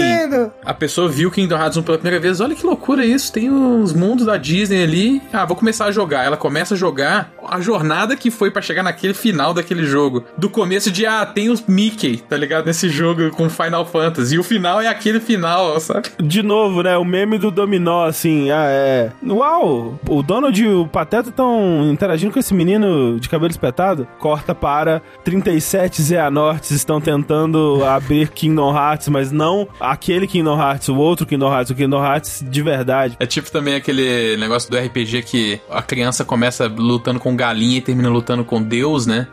Só que Kingdom Hearts é sobre isso, só que sobre seus sentimentos, né? É, So- sobre seu sentimento e sobre clonagens de pessoas malvadas. E viagem no tempo, obviamente. E André, você tá falando de Smash aí? O Smash, tal qual Kingdom Hearts, não sei, ele também começou mais humilde, né? Ele era um projeto paralelo ali. Primeiro, ele, ele era pra ser um jogo de qualquer mesmo, sem personagem da Nintendo nenhum. Aí depois foram adicionados personagens da Nintendo e acabou sendo agora, né, com o passar dos anos, com as várias, vários jogos, uma das franquias mais importantes da Nintendo, mais aguardadas. E a franquia que acabou de cometer uma espécie de suicídio, assim, porque o que vem depois de Smash Ultimate? Eu tenho a resposta. Ah, lá vem. Mas, mas realmente, assim, antes disso, começou como um, um jogo tímido mesmo, né? Quando você volta pro Sim. do 64, são o quê? Uns oito personagens? Alguma coisa assim? Eu acho que são oito. Acho que o mais louco ali era os pokémons que apareciam, né? Era talvez É, o né? mais ousado que tinha naquele momento ali, era isso. E aí o Melee também, ele é só personagem da Nintendo, né? Ele não tem grandes participações, não, né? Não, não. Inclusive o Melee veio pouquíssimo tempo depois do Nintendo 64. Tipo, É quase como se o do 64 fosse um protótipo e o Melee fosse o É. primeiro mesmo, né? E o Melee é o que o... o de Que GameCube. o pessoal faz torneio até hoje, é. ok. O Smash Bros 64 lançou em janeiro de 99. O Smash Uau. Bros Melee lançou em novembro de 2001. Foi pouquíssimo Nossa, tempo entre um pouquíssimo jogo e outro. mesmo. O do 64 tem 8 personagens, o do Melee já tem bem mais. E o do Melee começou a inventar o quê? Fazer personagem clone, né? Que o do Melee Ah, tem sim. 25 personagens. Aí ele já, ué, tem esse menino de cabelo azul do Fire Emblem e tem esse menino de cabelo vermelho. Eles são o mesmo menino. Aí é o Sakurai botando o mesmo eu, tipo, caramba, tem esse Capitão Falcon aqui, né? Porra, ele é um, um homem genérico aqui que dá soco. Igualzinho o Ganondorf de Legend of Zelda. e aí o Ganondorf é um clone de Capitão Falcon. Caralho, isso é uma loucura. Com o tempo e com os jogos foram diferenciando, né? Eles foram deixando de ser clones, assim, um do outro. Mas é interessante que ele começa como um, já um grande crossover, mas um crossover daquela nossa primeira categoria, que é entre a mesma empresa. E aí foi no Brawl, né, que começou a ter Snake. É, o Snake foi o assim. primeiro. É, né? É, o Snake foi o primeiro personagem não Nintendo a aparecer, e aí abriu-se a. Mentira, não abriu-se ainda completamente a porteira pro próximo, porque quem abriu realmente a porteira foi o Smash Bros 4, mas abriu-se um pouquinho, né? Porque no Brown também já entrou o Sonic, que foi. Que é o- loucura também, é. E, e é louco que nessa época ainda não, não existia essa, essa cultura de fazer hype na internet com vídeos, né? Então, o vídeo de anúncio do Sonic é um vídeo super tímido. E tipo, porra, é um vídeo de anúncio do Sonic num jogo de luta da Nintendo. Ele vai lutar contra o, o Link, que é o seu grande rival. Não, contra o Mario, seu grande rival de plataforma. Foi a primeira crossover do Sonic com o Mario, assim? Eu acredito que sim, porque o Smash Bros. Brown, ele é de 2008. De quando é o Mario vs Sonic? Olympic Games, acho que o primeiro é de 2008, se eu não me engano. Ah, não, acho que o primeiro foi de 2007, o Mario vs O- Sonic nos Olympic, Olympic Games? Ah. Unidos pelo espírito olímpico. Games. Mas a Isso. gente finge que não, a gente finge que foi o Smash. Uou! Ah, mas olha só, Reparação lançou, histórica. Ele, ele lançou no final de 2007, em novembro, e o Smash lançou em 31 de janeiro de 2008. Você está errado, Rafa, porque o primeiro crossover do Mario com Sonic foi o Sonic 4 no Super Nintendo. É verdade. Salvava o Mario, tá bom? Mario, Mario! Ele gritava quando você salvava ele. Exatamente. Que é o que o Mario fala, né, afinal de contas. Ainda não tinha o Itzami. O que, que você acha que o Chris Pratt vai fazer no filme? Vai roubou minha piada. Mario. E agora, o Smash, a partir do 4, virou essa grande loucura do crossover, essa grande loucura legal, eu não sei como falar, porque não é legal de divertida, é legal Não. de leis, tipo, meu Deus do céu, como eles fizeram isso daqui ser possível, que nunca mais vai conseguir se repetir, não só pelas dificuldades legais aí de se adquirir cada personagem não Nintendo, mas pela quantidade de personagens. O Smash Ultimate... Todo mundo tá aqui, Rafa. É, tá todo mundo. Tem muito personagem no Ultimate, tem tipo uns 80 personagens. Eles se colocaram num buraco porque até mesmo se eles quiserem fazer um outro Smash que comece com esse conjunto de personagens, eles teriam que relicenciar tudo de novo, Já né? tem 80, né, cara? E aí, É. aí? Como é que você começa um jogo de luta com 80 personagens, É. sendo que metade não são nem seus? Não, olha, eu tô vendo é. aqui. Se você inclui os personagens de DLC, fizer cada Koopa Ling ser separado, porque cada um, apesar de ser o mesmo personagem, né, é um modelo diferente ali, né? Respeite a individualidade. Dão 90 personagens. Como é que você começa um jogo com 90 personagens? É. Então, é impossível um próximo Smash ter o mesmo número de lutadores que esse. Ou pelo menos seriam esses mesmos personagens, que nem o Ultimate pegou e não deixou ninguém de fora da franquia inteira, sabe? Mas sabe qual que é a solução, Rafa? Vou te dizer aqui. Eu tenho uma solução também, depois deixa eu falar. Então não, manda a sua solução. Ok. A minha solução, olha aqui, Sakurai, pelo amor de Deus, me ouça, inclusive me contrate. Olha só, o novo, o novo Smash, ele tem que meio que começar do zero. Ele precisa começar o New Game Plus. Então ele precisa rever personagens e coisas que já estão estabelecidos na franquia. Tipo, o moveset do Mario. Vamos fazer um novo moveset pro Mario? E aí, ia ser Super Smash Bros, sei lá, Generations, ou qualquer porra assim. É Double Cross. Revelations. É, o negócio é, não vai ter todos os personagens, mas todos os personagens feitos do zero, de novo, entendeu? Porque, como eu falei, o moveset do Mario, ele é criativamente, é, em questão de design, é o mesmo desde o Brown, sabe? É tipo, e mesmo é muito parecido com o moveset dele no Melee. Tipo, o B pro lado é a capa, igual no Melee, o B parado é a bola de fogo. Se e aí a ideia que eu tinha dos Generations, olha aí, é que você teria vários Marios de geração diferente como personagem. Você escolhe o Mario ali, aí você escolhe, eu quero jogar com o Mario do Galaxy, eu quero jogar com o Mario do Sunshine. E aí o Mario do Sunshine, ele tem os Bs com o Flood. O Mario do Galaxy tem os Bs com a Luma, alguma alguma coisa assim. Aí todos os personagens teriam que ter tantas versões assim, seria Não difícil, tantas né? versões, mas a, a Nintendo, ela, ela tem essa empresa com história tão grande assim, ela tem personagens com múltiplas versões. O Link tem múltiplas versões. Ah, sim. O, a Samus tem múltiplas versões. O Pikachu tem múltiplas versões. Você pode ter o Pikachu surfista. Pikachu gordinho, É, saudade. o Pikachu Pikachu original. gordinho. Dá pra ter, por exemplo, o Yoshi e o Yoshi Arn. E o Yoshi Arn tem ataques diferentes do Yoshi normal, né? E, e aí se você reduz, você volta pra aquele escopo mais de começo de Smash, um foco maior em Nintendo, só que refazendo esse personagem do zero, repensando as regras de, da plataforma e tudo mais. Eu vejo isso sendo muito rejeitado pela comunidade, porque, putz, esse não é o meu Mario, sabe? Eu acho que nem isso. Eu acho que é, tá limitando muito o escopo do que o jogo pode ser a longo prazo, porque se todo personagem tem que ter, tipo, gerações, Não. tem muito personagem que você não vai poder ter no jogo. Não, mas não é todo personagem que tem que ter. Ó, eu tenho dois caminhos novos pro Smash. O primeiro Ah. é a regra que o Sakurai e a equipe dele tinha pra personagens do Smash é que não podia ser alguém fora do âmbito dos videogames. O próximo Smash começa só com personagens fora dos videogames. Tony Soprano, Madonna! É, o Tony Soprano vai estar no da Warner, pô. Vai estar no multiverso. não é, Gandalf. possível. É, verdade, mas aí. Não, mas da Gandalf vai estar na mágicos. Warner Também, é. É, pô, só falei de personagem da Só da Warner. Warner. É. Pica-pau, é da Warner também, droga! não, pica-pau acho que não é da Warner, não. Pica-pau é preso no mundo da. Warner. Porra, eu ia falar Looney Tunes, que caralho! Tudo na Warner, né? Já era. Todo mundo já fez o seu Smash, não tem o que fazer. É. Essa seria uma A Sony solução. não fez. essa seria uma solução. A outra solução, ó, essa é boa, hein? Essa é boa. Anota isso, Kurai, você que está ouvindo. O próximo Smash é o próximo Mario Kart, entendeu? Porque o Mario Kart ele começou a brincar com isso, de trazer também, fazer uns crossovers, trazer o Link, oito. É, o trazer- máximo, né? Que foi, foi o Link. É o Link, né? Acho que é o único. Não, tem o Link, tem os personagens de Platoon. Ah, é, tem os Links também, é Isabelle, verdade, é. Tem os personagens Isabelle, de Animal é.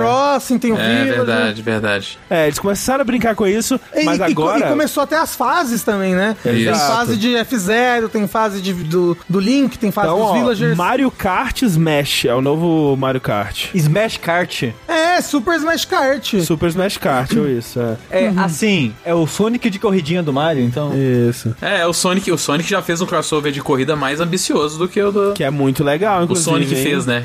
Foi o Sonic que fez. Como é que é o nome? É Sonic... O Racing All Stars Transformed. Eu não sei se o Transformed é o que tem os personagens todos da SEGA. É, Transformed é o segundo, o, mas é, Transformed tem é, o segundo que é o melhor, né? É isso. Isso, Sonic isso. and All Stars Racing Transformed. Isso. Isso. Ele, ele tem uma pessoa da vida real, não tem? Ele não tem... Tem algumas. Tem a Danica Patrick, que é uma piloto de, De NASCAR, De NASCAR, né? né? Fórmula 1, de NASCAR, uma coisa assim. Tem o, o Football Manager, que é só um, o um técnico, de genérico. futebol. É. Você tá pedindo algo, André, que já a SEGA já fez. É. E bem ainda, porque o Racing Transformed é maravilhoso, né? Muito bom. Mas o que, que a Nintendo precisa se não aprender com a SEGA, na é verdade? É verdade, então bora falir, né? É, mas André, a Nintendo só não vai fazer isso porque o, o Mario Kart 8 ainda é o jogo mais vendido todos os anos da Ah, vida não, mas eu, eu tô pensando nesse novo Smash aí, daqui a uns 36 anos, quando o Mario Kart cair pro segunda posição. Entendi. O próximo videogame, pô. É, resolve os dois problemas, na verdade, né? Porque, Pois é, pois como é. a gente falou, o Mario Kart 8 Deluxe, né? É o jogo mais vendido do Switch. Terceiro jogo mais vendido da história da Nintendo agora. Surreal. E o Smash Bros. é o terceiro, né? E o problema do Smash Bros. é, na verdade, os personagens. Então, se no próximo videogame você res- resolver os dois problemas com um jogo só, pô, É, já e dá aí uma pra ter boa. um negócio de Smash, depois da luta eles caem na porrada, sabe? Alguma coisa assim. Isso, depois da luta eles depois caem da na corrida, porrada. depois da corrida. Ou então, O André é muito porradeiro mesmo. a minha ideia que a Nintendo pode fazer, na verdade, é um jogo que parece mais com Power Stone do que com Smash. Mais um party game do que um jogo de luta. Visto de cima. Exato, e mais a, sobre a loucura do, do party game do que exatamente mecânicas de luta muito elaboradas, assim. É, quando o Rafa tava falando de mudar o moveset dos personagens, eu pensei nisso, pô, então talvez seria umas de mudar o jogo mesmo, né? É. Mudar a Não, perspectiva. mas- ah, não, pera. Eu mudar o moveset do Mario é radical demais. Mudar o jogo? Não, é tudo bem. Não é que é radical demais. Mudar o moveset do Mario é você mudar um pouquinho, mas deixar familiar a ponto de incomodar. Pra você mudar o moveset do Mario, você teria que mudar radicalmente, pro fã de Smash nem reconhecer o jogo, entendeu? E não se incomodar. Não, aí que ele vai se incomodar pra caralho. Você vai matar o jogo de vez, André. Por falar em Smash, clones de Smash existem há bastante tempo aí, né? Desde, sei lá, o, o, o Smash da Sony aí, que é o All Stars Battle Royale. Mas recentemente a gente tem visto várias outras tentativas, né? Que estão estão tendo níveis variados aí de sucesso também. O mais recente da gravação desse podcast é o anúncio, né? Ainda não lançou do Multiversos, né? Que o Felipe citou mais cedo aí, que é o, o Smash da Warner, né? O que, que você tá achando dessa ressurgência, Felipe? Você acha que tem a ver com o fim do Smash, dos DLCs? Você acha que foi planejado? Você acha que foi coincidência? Eu acho que tem a ver muito com o sucesso, não só do Smash em relação a vendas, mas, cara, olha como que virou um evento toda vez que um personagem de Smash era anunciado, né? Eu não jogo Smash, mas eu assisti a maioria do- das transmissões simplesmente porque era o que as pessoas em volta de mim estavam assistindo e estavam discutindo, né? Era. Mesmo se você não, não estivesse assistindo, assim que o personagem fosse anunciado, a sua timeline do Twitter era só aquilo, né?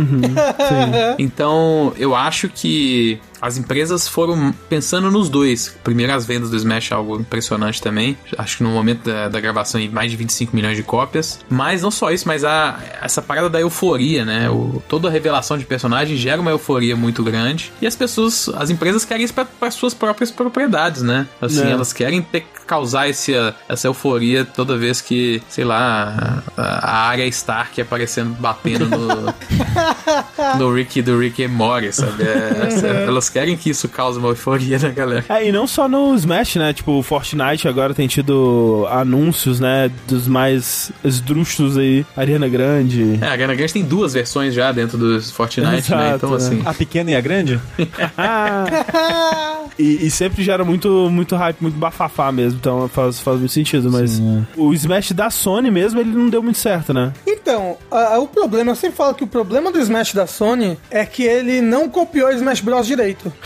ele quase, ele quase copiou. Ele é muito parecido em muitas coisas, mas no que precisava copiar, ele não copiou. Ele, ele tentou inventar um novo jeito de você ganhar a partida, ao invés da partida ser sumô, que nem Smash Bros, que é você jogar pra fora da arena, que se você for ver, todo mundo que tenta fazer um platform fighter hoje em dia, faz desse jeito, né? Porque funciona, é o jeito que fica equilibrado de você ficar jogando um jogador cada vez mais à distância, e aí você não consegue combater tanto ele, então, tipo, ele tem essa, essa meio que vantagem, mas ele também tá mais machucado, ao mesmo tempo ele vai mais longe, é mais difícil de voltar. Funciona esse, esse balanceamento, e ele não fez isso, ele, ele botou o negócio dos especiais. Você só mata Ah, isso era horrível. no PlayStation All Stars usando especial. E você tem três níveis especial. E aí, o negócio é: se eu matar uma pessoa com especial nível 3, eu ganho um ponto. Se eu matar a pessoa com especial nível 1, eu ganho um ponto também. É o mesmo ponto, né? Que eu vou ganhar. Então, vale mais a pena sempre matar com o nível 1, porque o nível 3 demora muito pra carregar. O nível 2 também. Só que tinha personagens que tinham especiais nível 1 muito rápidos e fortes e, e difíceis de nerfar, e personagens que tinham especiais nível 1 péssimos, horríveis, sabe? Que era impossível de acertar. Então tinha personagens que eram assim, muito personagem que era inviável, e personagens que eram tipo God tier, porque o especial dele era, era muito fácil de acertar. E tipo, a batalha toda ficava resumida ao especial, sabe? A você acertar especial. Tanto faz se eu conseguir dar 70 mil combos aqui. Se eu apertei esse botão aqui e eu acertei no momento certo, ganhei a batalha. E aí olha que ele tem um negócio que o pessoal reclama muito que, ah, ele não tinha os principais personagens, né, que a gente associa à Sony. Mas eu acho que ele fez o que ele conseguia fazer ali, sabe? Um dos problemas dele é que ele era meio feio, né? Eles tinham que ter criado um estilo de arte pra esse jogo, né? Não pegar basicamente o modelo do Nathan Drake e botar ele contra É, o né? mesmo modelo da Fat Princess, sacou? É que era muito distoante. Você tinha o Parapa e aí o Nathan Drake, assim. Você tinha que né? tentar dar uma cartoonizada em todo mundo. E é o que é o que o da Warner tá fazendo, né? A da Warner tá fazendo isso. Mas o Smash, ele tem um estilo de shade, assim, sabe? Shader. Porque o estilo do personagem mesmo é sempre igual, sabe? Tipo, igual ao que ele é no jogo dele. É, mas eu acho que aí vai de bom Ah, senso só- do Smash é. também, de não trazer nenhum personagem que Não seja trazer o Nathan Drake, né? sacou? O, É, mas- mas o tem- Big tem o- Daddy do Bioshock. Isso é Mas muito eu, é, estranho. que tá, eu acho que o Nathan Drake encaixaria no Smash. O Big Daddy encaixaria, porque o Snake encaixa no Smash. Mas então, mas o Snake, ele, ele não é a versão do Snake fotorrealístico do 5, né? Ele é mais cartoonizado. Esse que é o lance. Eu acho que o Nathan Drake encaixaria. Mas eles não iam trazer o modelo direto do 4 Ah, ou do não, 3, é de sabe? fato. Teria que trazer um modelo que encaixe melhor. Tá bom, É. entendi. Mas, mas eu acho que não precisava cartoonizar todo mundo. Eu acho que o, o, Multiversus, quem ele mais cartoonizou é a Arya Stark, né? Porque imagina. Ah, sim. Tem nada a ver mesmo. Fazer um negócio tipo An- Angela Anaconda, sabe? Passar no Nickelodeon, botar a foto da, a colagem, foto da, é. cicatriz a colagem dela assim na cara. Pra Sony, eu acho que a melhor chance que elas têm hoje de crossover é seguir o modelo do Astro's Playroom, que não foi bem um total, crossover, foi mais uma homenagem, né? E só que num próximo jogo, que é, talvez a, a Team Asobi vai fazer aí, ao invés das fases serem, por exemplo, naquele caso, foi sobre as partes do PlayStation 5, né? Sobre os componentes, as fases so- serem sobre mundos de franquias PlayStation, sabe? Eu ia achar animal isso, O Astrobot é- cai no mundo Uncharted, cai no mundo Parapa. Eu comentei uma vez sobre meu sonho pra esse novo jogo aí, que seria o Astrobot ajudando, tipo, figuras importantes da história do PlayStation a construir o PlayStation, sabe? tipo, uma fase que você tá Com o Ken Kutaragi. ajudando o Ken Kutaragi a inventar o processador, sei lá, sabe? Você tá com E é o Shuhei fase Yoshida fundando o Japan Studio, né? Assim. Exato, nossa, eu ia achar animal. E aí poderia ter realmente as fases baseadas nos jogos, né? Ele ajuda, os Astrobots ajudando a criar os, os grandes clássicos do PlayStation. Porra, tinha uma soube, pelo amor de Deus, se esse não for o jogo que vocês estão fazendo, para, volta, pensa bem. Olha só. É, Ia ser, isso ser impossível porque, né, não são IPs, não é uma IP da Sony, mas ó, você começa lá Astrobot, você entra na fase. Fase 1, é o Astrobot levantando na praia do Crash Bandicoot do Play 1 ali, com o gráfico do Play 1 assim. Seria legal sabe? demais, É a mano. musiquinha, aí você, caramba, e é a, é a mesma fase ali, a fase igual, porque o Astrobot é uma plataforma, dá pra você Sim, sim. fazer. Ia ser muito irado, ia ser Mas muito aí legal. ela começa igual, aí que nem o Sonic Mania, ela vai se transformando aos poucos, vai virando outra Isso, coisa. assim. é. Sim. Mas você sabe que você tá falando de grandes crossovers e tudo mais, e você não mencionou que existe aí e que não chega na gente, ou não chegava, ou talvez já tenha até morrido, eu não sei, porque eu sou o que velho, nós somos todos aqui o que velhos, idosos, cringes.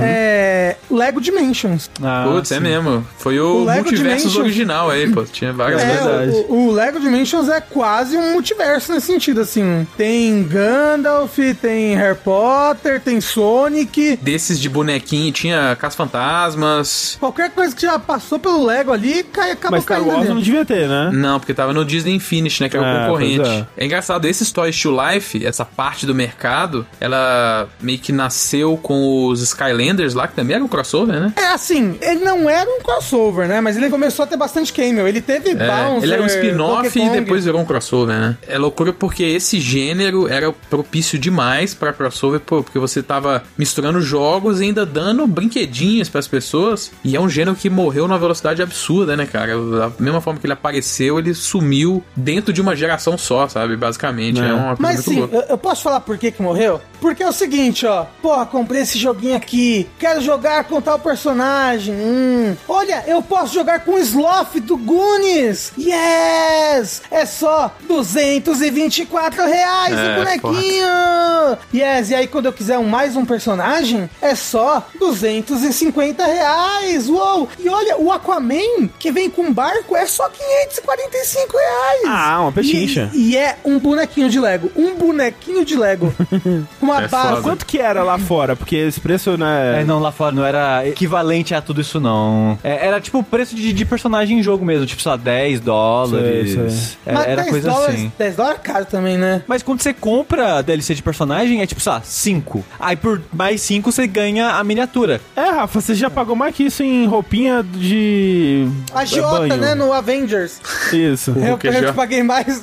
Mas eu acho que isso acabou porque foi saturou um pouco o mercado, né? Porque o Skylanders, eles lançaram, sei lá, tipo, anual, né? É, uma- loucura. Centenas de bonecos. Aí o Disney foi atrás também, no Disney Infinity, e o psh, boneco pra caralho também. Eu acho, a impressão que eu tenho é que saturou o mercado mesmo, nesses, uns, sei lá, 4, 5 anos. É muita coisa legal do Lego Dimensions. É tipo, é muito legal os personagens que dá pra você jogar, né? Tipo, que é basicamente todo mundo que já existiu na face da Terra tem um Lego Dimensions. Só que isso fica inacessível pra gente aqui no Brasil e realmente saturou e morreu, né? E a Nintendo mesmo que fez os Amiibos, ela nunca lançou o jogo dos Amiibos, né? Ela Sim. só lançou os bonecos pra É, comprar. a Nintendo fazendo o mínimo possível e se dando muito bem, né? É. Então é. Mas é engraçado, porque ela percebeu que ninguém se importava com a parte dos jogos. Total. Se importava em colecionar os bonecos. É. Exato, porque a qualidade dos bonecos subiu bastante, o preço também. Dos Amiibos, Porém- né? É. É isso. Porém o uso em jogo só foi decaindo com o passar do tempo. É, Exato. hoje em dia, nossa, eles botam um uso ali pro amiibo mais novo, mais recente,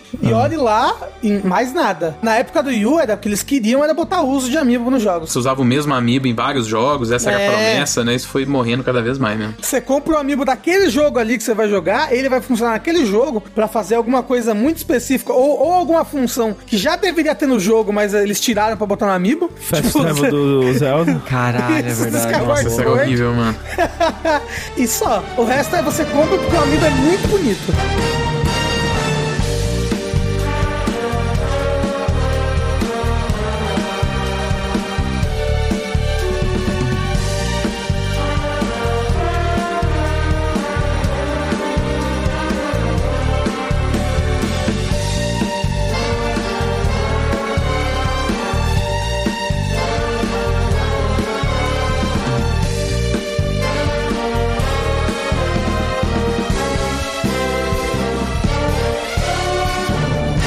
Você estava falando sobre o termo metaverse, né? Que é um termo desgraçado que a gente tem ouvido cada vez mais aí no mundo, atrelado a nomes e marcas como Fortnite ou mais recentemente ao Meta, né, do Facebook aí. E, aliás, o Facebook do Meta. A gente já falou sobre isso no Vértice, mas seria importante dar uma definição, até porque é um, é um conceito bem nebuloso, meio confuso, bem cheio de significados, cujo definição varia de acordo com o que a pessoa tá querendo te vender naquilo ali, né? A verdade é que metaverse é a palavra que você usa quando você quer ganhar dinheiro de acionista.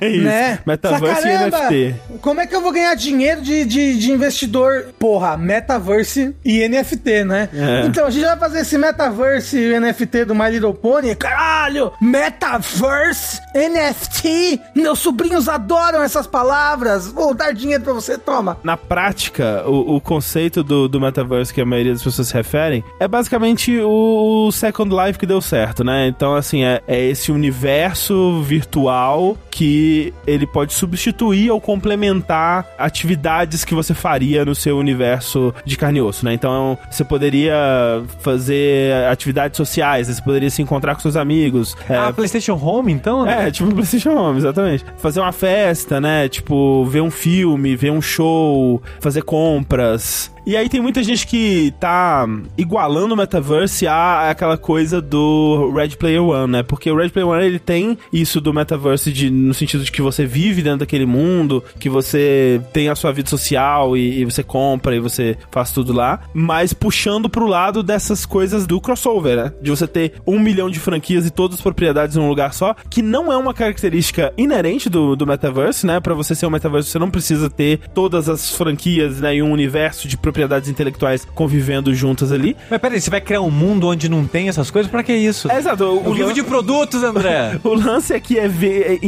inevitavelmente vai descambar pra isso, né? Porque. Assim você vai monetizar, né? Exato. É tipo, se a gente, por algum motivo, lança aí de fato um Google Glass aí, ou, ou alguma coisa de realidade aumentada que a gente pode sair na rua, a primeira coisa que vão fazer é encher sua visão de propaganda de alguma coisa. Mas aí Então, você instala certeza. o adblock do, do, Google, do Google Lens aí. Pronto. É.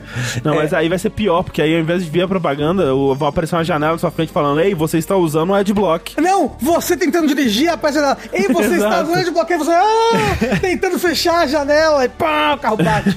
É, terrível. Acho que o, o metaverse a essa altura é uma inevitabilidade, né? Tem muitos serviços que estão ensaiando isso aos pouquinhos. O Fortnite ele faz muito isso. É, Roblox é muito isso, mais até acho que o mais próximo aí talvez seja justamente o Roblox, né? Com a quantidade de, de experiências, né? Como eles gostam de chamar, que ele oferece aí, que vão desde eh, jogos a coisas sociais, a coisas criativas. O próprio Minecraft é um pouco isso. Sim, é, um pouco. né, um pré-Roblox nesse sentido de ser metaverse, porque você entra em servidores que são, tipo, grandes cidades com milhares de players, e aí você vai e joga jogos específicos, sabe? Que tem servidores pra esses jogos. Tudo ali com a engine, com a cara do Minecraft. O Roblox, eu, eu não sei se ele faz os crossovers, né, que a gente tá falando. Eu realmente não sei, eu tô meio por fora. Mas eu o, acho que nem pode. Tanto É, que né? eles não chamam de nem jogo, né? Eles têm, eles têm muitas defesas legais em volta dele. O Roblox não é um jogo, é uma experiência. Exato. Mas o, o, o Fortnite ele faz muito disso, né? Como a gente disse, ele tem aí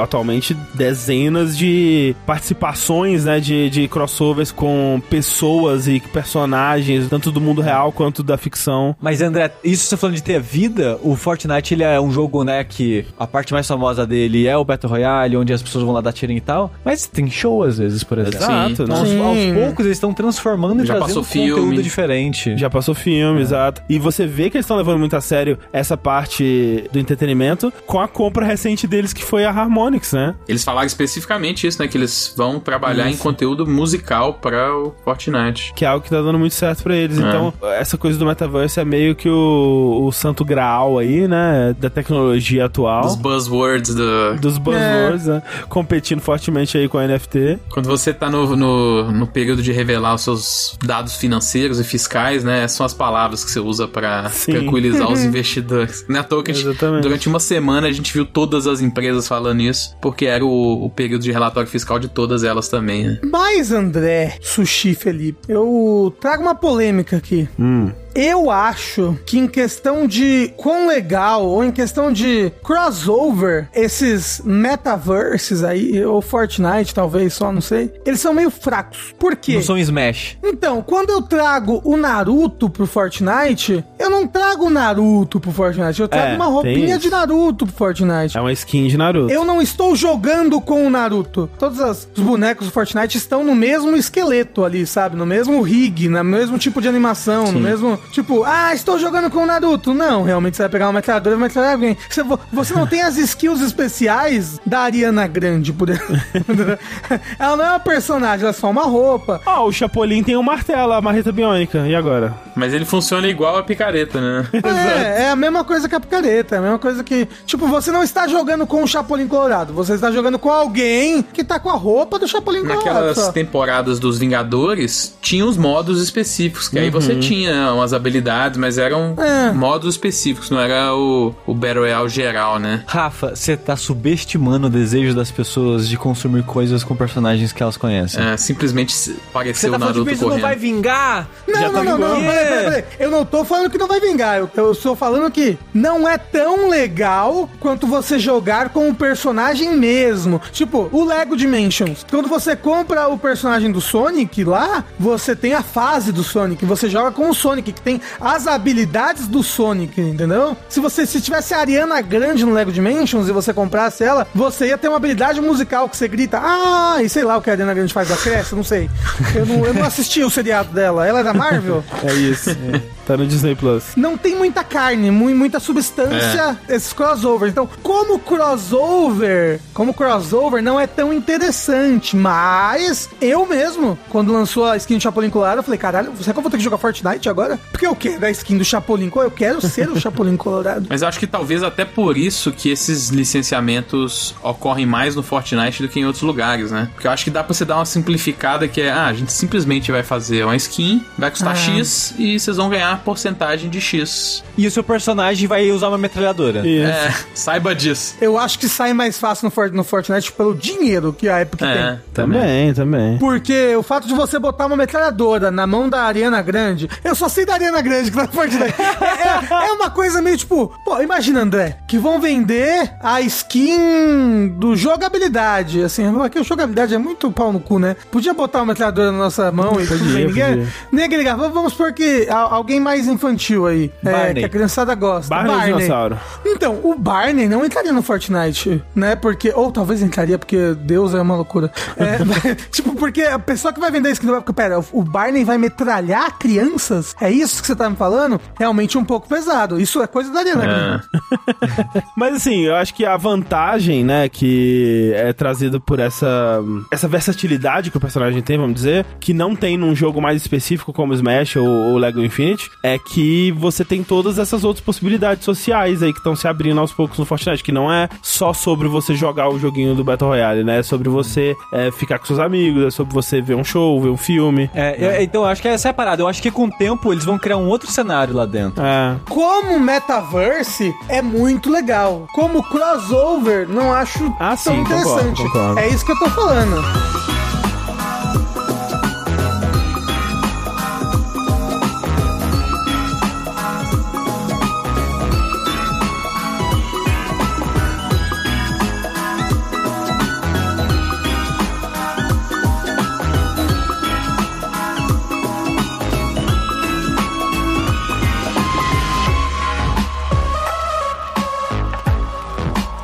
Antes da gente encerrar aqui, Rafa, me conte, por favor, aí um crossover que é o seu favorito e um que ainda não tem, mas que você gostaria que tivesse. Olha só. Amigos, amigos de plataforma, que nunca saiu uma coisa boa disso daí, mas eu gostaria que tivesse, era Spyro the Dragon e Crash Bandicoot. Eles eram grandes amigos aí de crossover, né? Eles apareciam Aham. é, easter egg no jogo do outro, e aí saíram dois jogos péssimos pro Game Boy Advance e eles nunca mais foram amigos. Né? Gostaria então no futuro algum jogo dos dois, juntos. Um, o Crash montado em cima do Spyro, correndo, cavalgando pelas planícies. E o meu crossover favorito de todos os tempos é Super Smash Bros. Ultimate. Justo. Quem poderia imaginar um negócio desse? Estou Pois é. surpreso. Eu não sei qual é o meu crossover favorito. Talvez seja aquele que você plugava o cartucho do Sonic Knuckles no Sonic 3 e jogava Sonic 3 com o Knuckles. Mas aí não é crossover, porra! É crossover do Sonic Knuckles com o Sonic 3, ué. Não, não, não. Tem que ser no mínimo franquias diferentes, IPs diferentes. Mas o, o crossover que eu gostaria que existisse, que é um crossover que ele é muito pedido aí ao longo dos anos e é um daqueles crossovers clássicos que ainda não rolou. E eu imagino que tenha pessoas tentando fazer ele rolar, mas sabe-se lá por que não foi ainda. Na verdade, eu imagino o motivo. Mas eu, eu acredito, eu acho que em nosso tempo de vida, a gente vai ver esse crossover acontecer, que é Street Fighter vs Mortal Kombat. Ah, esse é o lendário, né? É. É, é que, é que esse tem todos aqueles problemas, né? Tipo, porra, vai matar os personagens de. De Street de Street Fighter? Fighter, vai mas arrancar no a Mortal cabeça do Kombat Ryu. com DC não mata, ué. É, então, é, é, já, já resolveram esse problema antes, né? De ter uns fatalities.